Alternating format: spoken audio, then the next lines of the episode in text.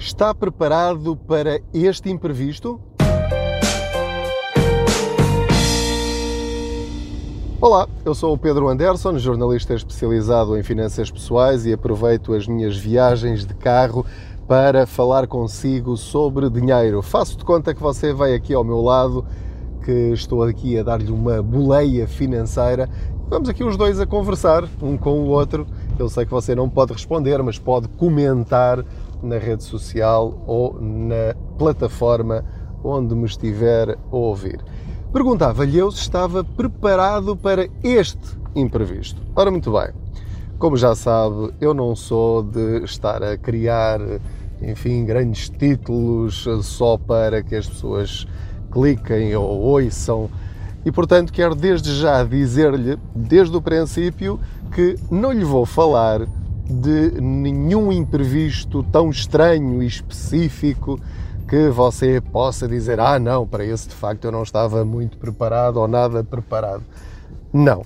De facto, foi um, uma pergunta para chamar a sua atenção para uma coisa que me parece super importante e que acho que todos nós devíamos pensar mais, que é a forma como nós nos preparamos para aquilo que acontece na nossa vida e que pode destruir de um momento para o outro as nossas finanças pessoais, o equilíbrio financeiro da minha família. E portanto, eu vou falar-lhe aqui de coisas um bocadinho chatas, um bocadinho difíceis, hum, mas alguém tem de dizer estas coisas e portanto você só ouvirá se quiser, como é evidente, e se já uh, subscreveu este podcast e já ouviu os episódios anteriores, saberá que a perspectiva é sempre muito prática e muito útil e muito realista.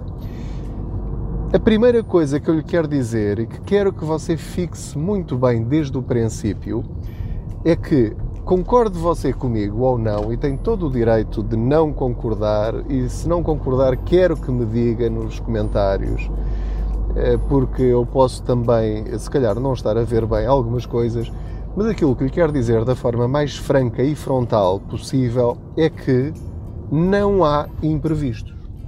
Não há. Nós utilizamos a figura do imprevisto, na maior parte das vezes, para justificar a falta de preparação da nossa parte para lidar com situações que, deixe-me ser eh, honesto consigo, nós devíamos estar preparados para elas nós preferimos é não pensar nessas coisas. Por exemplo, e eu vou falar na primeira pessoa porque acho que seria, se calhar, um bocadinho ofensivo ou indelicado da minha parte estar a pôr isto na, em si, não é? Fazê-lo fazê pensar, um, estar, estar a, a tirar para si essa responsabilidade. Não, a responsabilidade é de cada um, neste caso a responsabilidade é minha. Portanto, vou começar logo pelas piores situações possíveis. E depois, a partir daí, tudo é um bocadinho mais ainda previsível e fácil de lidar. Eu tenho de ter consciência que eu posso morrer a qualquer momento e deixar a minha família numa situação difícil. Pior ainda, para mim, a qualquer momento uma pessoa próxima de mim, da minha família ou da minha vida financeira, pode morrer. O meu sócio, a minha sócia, o meu melhor cliente, a minha patroa, o meu patrão. É que eu já nem falo de mim, mas há coisas com as quais eu até posso uh, lidar e tentar prever e trabalhar, mas há coisas que estão fora do meu controle. Se eu trabalho para uma senhora idosa ou não idosa, se eu trabalho a cuidar dos filhos de alguém e de repente essa família sofre uma dessas tragédias, de repente a vida deles dá uma cambalhota, mas a minha também. E portanto, aquilo que eu lhe quero dizer, já vou dar mais exemplos de imprevistos, não há imprevistos. O que há é situações para as quais nós não estávamos preparados para lidar com elas. Estamos a falar apenas em sentido financeiro. Não estou a falar emocionalmente, não estou a falar uh, de, de, outro tipo de, de reações que possamos ter. Estamos a falar de dinheiro. A humanidade já tem milhares de anos de história. E, portanto, eu diria, e é um desafio que lhe lanço, que não há nada que não possa ser prevista, até as coisas mais tontas. Eu já sei que vou ter uma inundação em minha casa. Eu sei que um cano vai rebentar. Eu não posso dizer, se eu agora chegar a casa e vou a caminho de casa, se eu chegar lá e tiver a casa toda inundada, eu não posso dizer que é um imprevisto. Porque é uma coisa que já aconteceu milhares e milhares de vezes. Milhões de vezes, talvez. Em todo o mundo há alguém. Eu só não sei é quando é que me vai acontecer a mim e com que consequências e qual é o grau dessa despesa. Eu já sei que vou ter um incêndio e que vou perder, se calhar, muitas coisas que para mim são valiosas, quer em sentido emocional, quer também em sentido financeiro. Eu estou à espera que haja um incêndio em minha casa? Não, não estou à espera, mas eu tenho de estar preparado para isso. Eu sei que vou ter um acidente de carro e que vou partir o carro todo. Pode não acontecer, mas eu já sei que se acontecer é uma coisa perfeitamente normal. Eu sei, voltando àquelas situações mais sérias e graves que, que referi no princípio, eu sei que posso ter a qualquer momento uma doença gravíssima. Ou alguém ao meu lado, na minha família ou das minhas relações profissionais, que podem afetar as minhas finanças. Eu posso ter de pagar uma operação que custa milhares de euros. E agora repare, eu depois podia ir por aí fora. Eu já sei que a minha televisão, aliás, vou, vou até um pouco mais à frente, eu sei que todos os meus eletrodomésticos que tenho em casa vão avariar e que já não estão na garantia. Então, se avariar a máquina de lavar ou a televisão e já não tiver arranjo, eu posso dizer que isso é um imprevisto? É óbvio que não. Mas qual imprevisto? Aquilo vai avariar, eu vou ter de comprar uma nova. É como os sapatos. Quando eu compro uns sapatos, de repente eles eh, ficarem sem sola ou abrirem um buraco ou descozerem-se é um imprevisto. Não, eles gastam-se seja pelo uso, seja eh, pela falta de qualidade deles. Portanto, eu vou ter de comprar uns novos, eu tenho de prever essas despesas no futuro. É para isso que serve o tal fundo de emergência que eu não me canso de vos falar. E vem isto a propósito de quê? De cada vez que eu falo nisto e que eu digo que as pessoas têm de ter pelo menos 5 mil euros no banco nesse fundo de emergência, eu recebo sempre aquelas uh, respostas e comentários de pessoas: Pois, pois, isso é tudo muito bonito, mas quem ganha o salário mínimo não consegue. Eu sei que não ganho o salário mínimo. Eu sei que o meu salário até é um pouco acima da média dos salários em Portugal. Portanto, podem, se quiserem, acusar-me de demagogia, que é muito bonito falar, e que, hum, pronto, ele se tivesse o dinheiro no bolso também dizia essas coisas. Mas aqui entra a, a minha hum, tentativa de, de sinceridade convosco, que é isso não é desculpa, não pode ser desculpa. Mesmo que eu ganhe o salário mínimo nacional, eu tenho de fazer opções na minha vida financeira para estar preparado para esses imprevistos. Porque quem ganha o salário mínimo nacional também tem eletrodomésticos que variam, também têm filhos que podem ficar doentes. Também são pessoas que podem ficar doentes. São pessoas que podem ter de ficar reformadas por invalidez. Todos nós somos iguais nesse aspecto. E, portanto, eu tenho de prever essas situações, ganhe eu o que ganhar desde que eu tenha uma fonte de rendimento, eu tenho de fazer escolhas. E aí é que já entramos na parte mais difícil: fazer escolhas. Eu tenho de recusar as despesas que não são tão essenciais para poder ter este tal fundo de emergência que é. Tenho de repisar isto as vezes que forem necessárias é um gasto essencial. Tal como cuidar da sua saúde é a prioridade absoluta, cuidar da sua saúde financeira enquanto vivermos nesta sociedade em que dependemos do dinheiro também é fundamental para a sua saúde financeira. É uma prioridade. A prioridade é ter um fundo de emergência. E portanto, estou aqui com esta hum, conversa toda para ver se entra na nossa cabeça de alguma maneira esta necessidade absoluta e urgente de metermos na cabeça que é preciso reservar dinheiro todos os meses para esse fundo até atingirmos esse valor, ou um valor que consideremos que seja razoável. Isto para aquelas famílias ou aquelas pessoas que têm rendimentos muito baixos, quero que entendam que não é uma coisa que se consiga de um dia para o outro. Não fiquem logo assustados a pensar vou ter de pôr 100 euros de lado todos os meses para esse fundo. Não! Ponha 10 euros, ponha 15 euros, ponha 20 euros, o que conseguir, mas ponha alguma coisa. Tome a decisão de criar esse fundo de emergência. É só isso que eu estou a dizer. O resto vem mais tarde e tem de ser uma transferência automática. Assim que recebe, três dias depois, tem de fazer uma transferência automática pelo home banking ou da forma que entender para uma outra conta para que, sem esforço ou sem um esforço demasiado grande, conseguir que esse valor vá crescendo.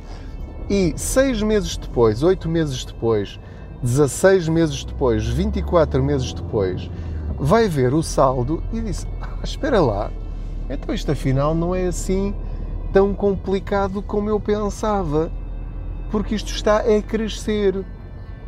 Ainda faltam 46 meses até atingir o meu objetivo. Tudo bem, mas já está no bom caminho. E se entretanto precisar desse dinheiro, ele está lá. Porquê? Porque já é um fundo de emergência. Mas enquanto não puser lá os 10 euros por mês, 20 euros, 30, 40, 50, aquilo que conseguir, nunca terá um fundo de emergência. Pode ter um fundo de emergência pequenino, mas já vai ajudar na emergência que tiver. Naquela emergência imprevista que está prevista por si. Você já previu. Qual é que ela será? Não sei, você também não sabe. Para si será uma, para mim será outra. Mas por favor, planeie esse fundo de emergência. E eu estou a falar disto porque me lembrei especificamente da situação de um grupo profissional que está ou vai passar por uma situação tremendamente difícil, mas que ganha muito bem. Eu não sei como é que eles vão resolver esse problema, provavelmente até vão conseguir lidar com isso de uma forma mais ou menos fácil. Fácil não é o, o adjetivo correto, mas eu vou, vou, vou explicar-vos o que eu quero dizer. A TAP vai despedir milhares de pessoas. Entre esses milhares de pessoas, e eu não estou a retirar importância nem gravidade aos outros, mas queria falar-vos especificamente dos pilotos da TAP. Um piloto da aviação, imagino eu, eu não sei quanto é que eles ganham, mas na minha cabeça eu fantasio que eles ganham muito bem. Eu espero que eles ganhem muito bem. Eles têm uma enorme responsabilidade, têm de ter qualificações técnicas gigantescas. É um trabalho absolutamente específico. E, portanto, eu imagino que eles ganhem muitos milhares de euros por mês. Agora, repare, eu sei que alguns de vocês estão a dizer ah, mas isso comparado com quem ganha o salário mínimo nacional, isso quem ganha o salário mínimo nacional, tenho mais pena deles.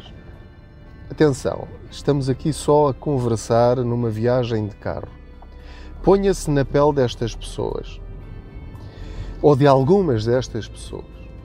Que é, vamos imaginar, vamos arredondar, vai, eu ganho 5 mil euros por mês, um piloto da aviação. Não sei se está perto da realidade, se não, é o que eu imagino, não faço ideia.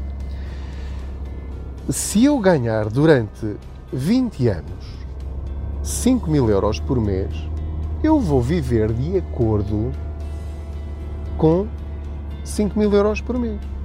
Vou comprar uma muito boa casa, uma casa cara, vou ter um carro muito bom, todos os anos vou passar férias ao estrangeiro, ainda por cima as viagens se calhar são de graça ou coisa parecida. Uso o cartão de crédito, passo férias aqui e ali, eh, tenho a chamada vida boa, sem preocupações financeiras. E eu imagino que muitas destas pessoas, umas são inteligentes financeiramente e puseram ao longo do tempo, se calhar mil ou dois mil euros por mês, em ferramentas de investimento e de poupança. Portanto, se eu durante 20 anos pus dinheiro de lado, mil euros por mês, eu posso ficar descansado durante 3, 4 ou 5 anos, mesmo tenha de reduzir um pouco o meu nível de vida, posso dar-me ao luxo de ficar desempregado sem ter de perder aquilo que eu construí. Agora, eu também imagino que muitos destes pilotos eh, pode traduzir ou pode substituir pilotos por outra profissão qualquer e por qualquer valor que, que acho que seja representativo. Atenção, não, este é apenas um exemplo, não estou a falar especificamente do caso dos pilotos. Foi aquilo que me chamou a atenção e fiquei a matutar nisto.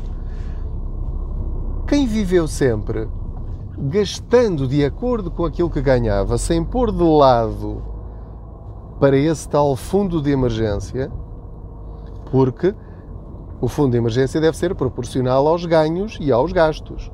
Portanto, eu tenho de ter pelo menos seis meses, um ano. Quem ganha esses valores, eu espero que tenha dois anos de fundo de emergência. Ou se não tem, espero que, assim que isto voltar ao normal, comecem a pensar nestas coisas. Portanto, se não têm esse fundo de emergência, agora vão ver-se nesta situação muito específica, que no caso de quem ganha muito é mais grave. Porquê? Porque estão a descontar para a Segurança Social, mas o valor máximo do uh, subsídio de desemprego é mil e tal euros. Não chega a dois mil euros. Portanto, uma pessoa que ganha 5 mil euros por mês e que gasta 4 mil euros por mês em despesas fixas e de repente vai para o desemprego e fica a ganhar, eh, eu não sei de cor eh, qual é o valor específico, não sei se é 1100, 1200, 1500, 1600, a andar por volta disso. Agora tinha de ir investigar. Como já sabe, eu estou a conduzir e, portanto, estou a falar aqui de cabeça, não tenho nada escrito, estamos a mesmo conversar.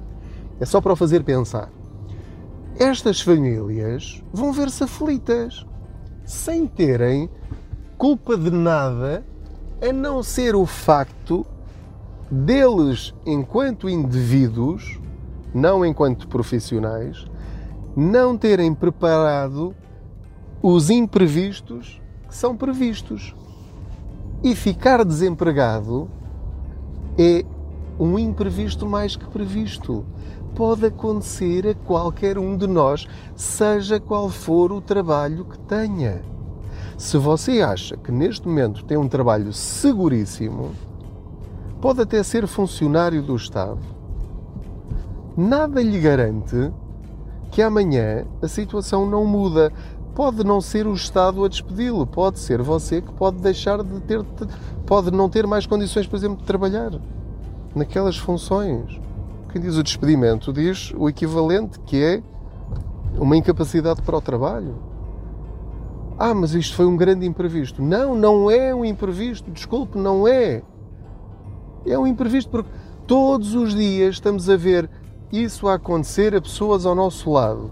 O que é que impede que isso me aconteça a mim? Pode nunca acontecer? Maravilha! Mas se acontecesse, você estava preparado.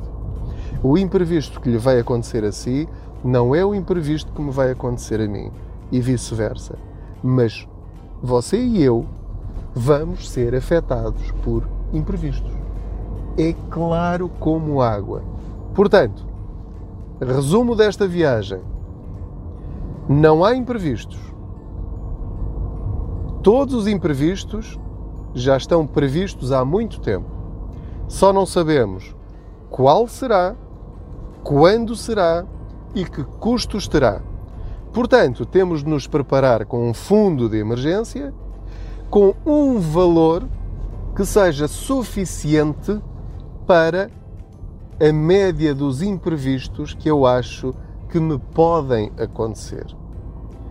Quando acontecer o imprevisto, pelo menos financeiramente, ganhe eu o que eu ganhar, tem de lá estar alguma coisa. Está lá o suficiente? Ótimo, fizemos aquilo que devíamos enquanto profissionais de finanças pessoais. Só tenho metade? Já tenho metade. Não pense na metade que lhe falta. Pense que pelo menos tenho metade daquilo que eu preciso. E portanto, isto é absolutamente essencial para lidarmos com estes tempos estranhos e difíceis que estamos a viver. É absolutamente essencial fazermos isto. Muito obrigado pela sua companhia. Entretanto, já cheguei a casa. Subscreva este canal, siga-nos nas redes sociais, subscreva a newsletter do Contas Poupança, onde eu envio um e-mail por semana com todos os artigos que escrevi no blog para que não perca nenhum, porque isto no Facebook, as pessoas não estão sempre no Facebook, espero eu, e o Facebook também só mostra aquilo que, que lhe interessa às pessoas, uh, e portanto assim não perde nenhuma dica de finanças pessoais. Boas poupanças, proteja-se, tenha cuidado e se acontecer um imprevisto, espero que esteja mais preparado porque ouviu esta conversa. Até à próxima.